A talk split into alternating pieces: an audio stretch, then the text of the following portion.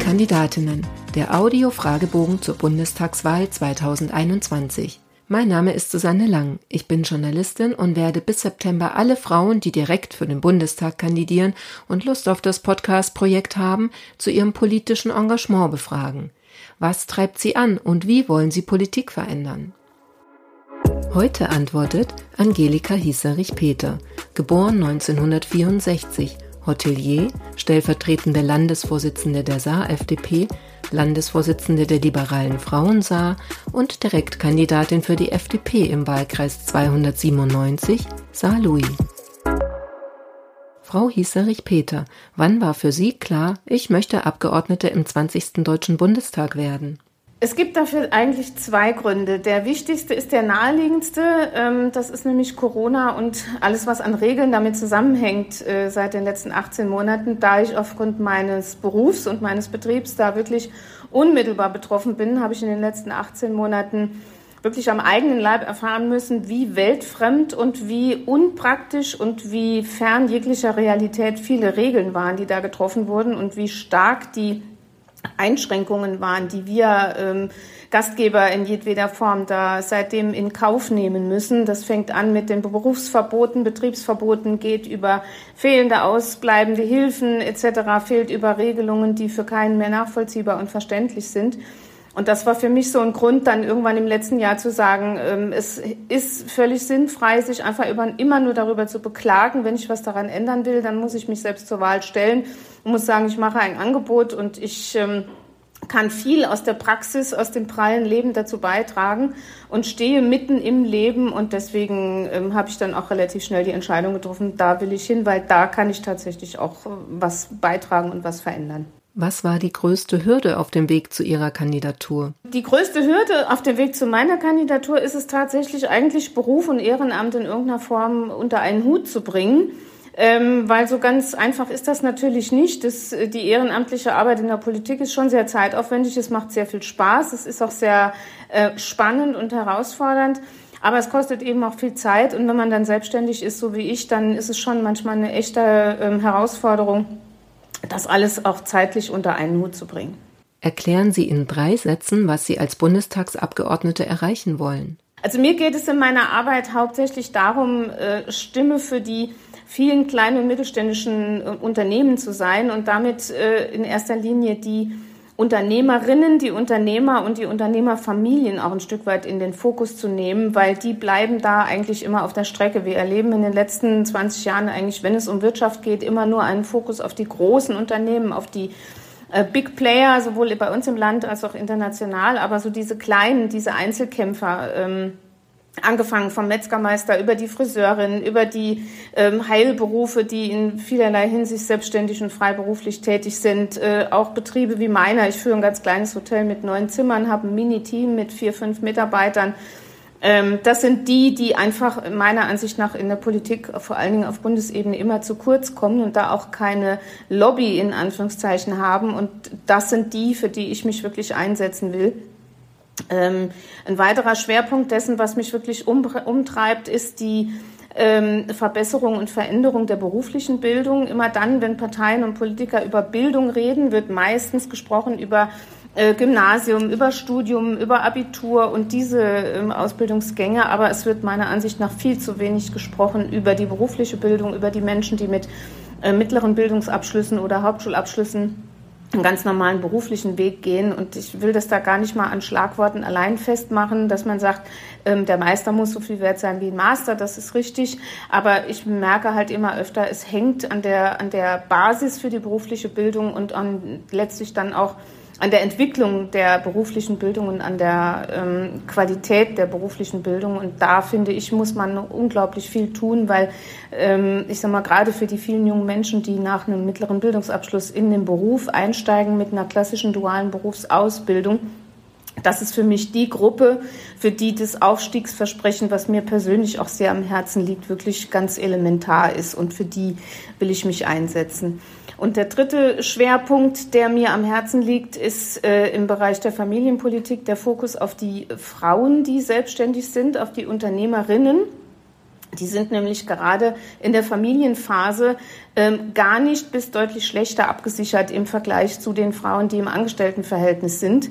Und ähm, das führt natürlich dazu, dass wir gerade im Bereich der Unternehmensgründungen, der, der äh, Start-ups äh, immer noch viel zu wenige Frauen haben. Und das liegt einfach daran, dass junge Frauen, wenn sie in der Familienphase sind und sind selbstständig, äh, da gibt es keine Absicherung in Sachen Mutterschutz, da gibt es keine Absicherung in Sachen ähm, finanzielle Unterstützung bei Erziehungsurlaub, bei Elternzeit etc.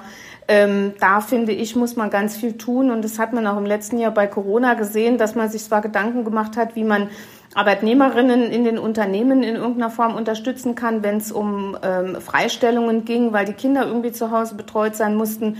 Aber zum Beispiel die freiberuflich tätige Physiotherapeutin, äh, die selbstständig ist, äh, ist eben nicht in diesen Genuss gekommen und musste dann schon alleine schauen, wie sie ihre Kinder betreut. Und ähm, das ist halt einfach so ein Fokus, den auch so kaum jemand hat. Und da, das ist mir sehr wichtig, weil ich eben selbst schon viele Jahre selbstständig bin und weiß, was es heißt, auch als Unternehmerin irgendwo Kinderbetreuung und äh, Erziehung und Beruf und Betrieb unter einen Hut bringen zu müssen. Wer glauben Sie, wird Sie wählen und warum? Ich glaube oder vielmehr ich wünsche mir, dass mich wählen die Fleißigen, die Mutigen und die, die Verantwortung übernehmen. Warum?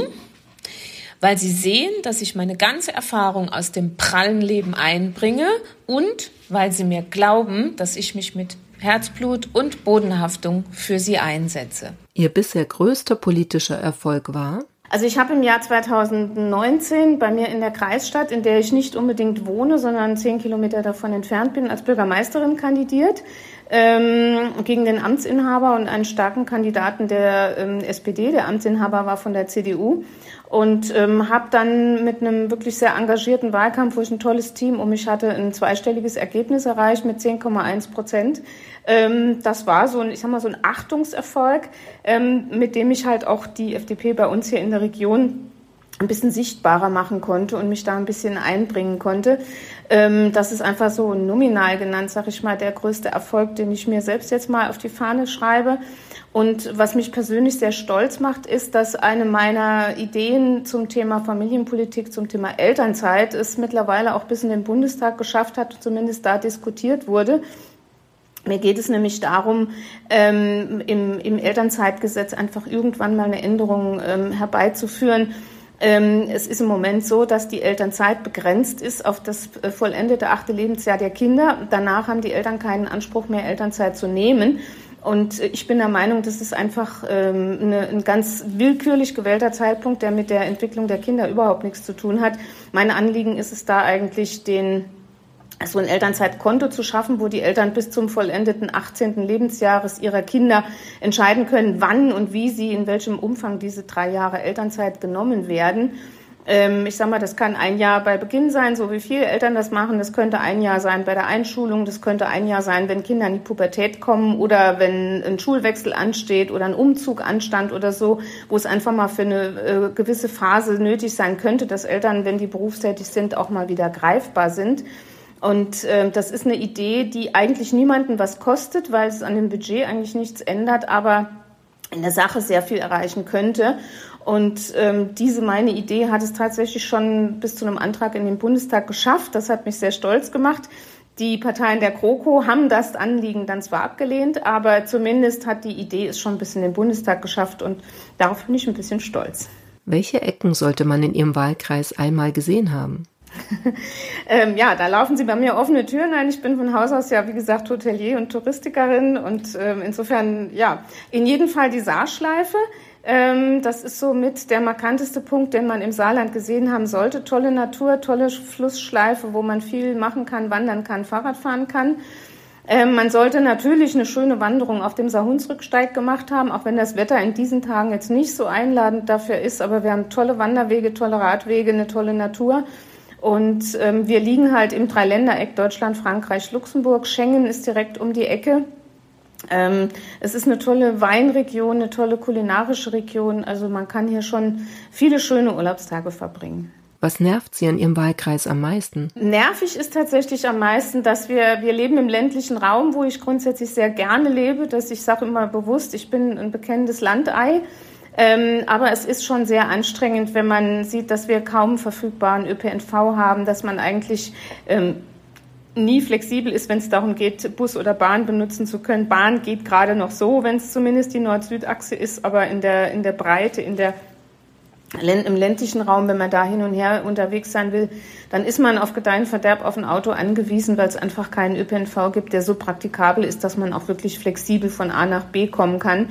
Und wenn man Kinder im, im pubertierenden Alter hatte, dann ist man eigentlich zwangsläufig darauf angewiesen, auch abends und nachts spät durch die Gegend noch zu fahren, weil es einfach keinen vernünftigen ÖPNV gibt. Und das hat für mich so ein bisschen was zu tun mit der Wertschätzung der Menschen, die im ländlichen Raum leben gegenüber. Und das würde ich wirklich sehr, sehr gerne ändern. Wenn Sie noch einmal jemand danach fragt, wie Sie das Mandat mit dem Privatleben vereinbaren wollen, dann? Dann frage ich ihn, wie er oder sie sein oder ihr Mandat mit seinem oder ihrem Privatleben äh, vereinbart, weil ich glaube, die Frage muss sich irgendwie jeder stellen. Ähm, es ist dabei völlig unerheblich, in welcher Lebensphase man sich befindet als Abgeordneter, ob man jetzt Kinderbetreuung organisieren muss oder einen Partner hat, der vielleicht ähm, aufgrund seines eigenen Alters auch schon ein bisschen mehr ähm, Zeit mit, seinen, mit mir verbringen will ähm, oder ob man vielleicht, wenn man auch älter ist, entsprechend ältere ähm, Eltern oder sonstige ältere Angehörige hat, die man betreuen muss oder versorgen muss zumindest. Insofern glaube ich, ist das nicht nur eine Frage, die sich rein auf junge Familien und damit junge Frauen ähm, begrenzt, sondern die man wirklich auch über die gesamte Altersspanne bringen kann. Insofern ist die Frage einfach zurückgegeben, weil die Verantwortung haben wir alle, Männer wie Frauen ob auf Twitter oder am Wahlkampfstand. Was war das Dümmste, das Sie im Zusammenhang mit Ihrem politischen Engagement bisher gehört haben? Ja, das Dümmste ist immer, dass äh, manche Leute immer noch meinen, ihre äh, wohlgenährten alten Vorurteile gegenüber den Menschen, die in der FDP aktiv sind, äh, ähm, rauszunehmen. Die Partei der Reichen, die Partei der Besserverdiener, die Partei der Hoteliers, das ist ja auch sowas. Ähm, das sind so die Dinge, wo ich mich am meisten drüber ärgere. Wenn mir jemand kommt, mit dem ihr seid die Partei der Besserverdiener, sage ich immer, ja, das stimmt, wir sind die Partei, die für diejenigen da ist, die etwas Besseres verdienen. Das ist, glaube ich, der, der, der ganz gute Bogen, den man da schlagen kann.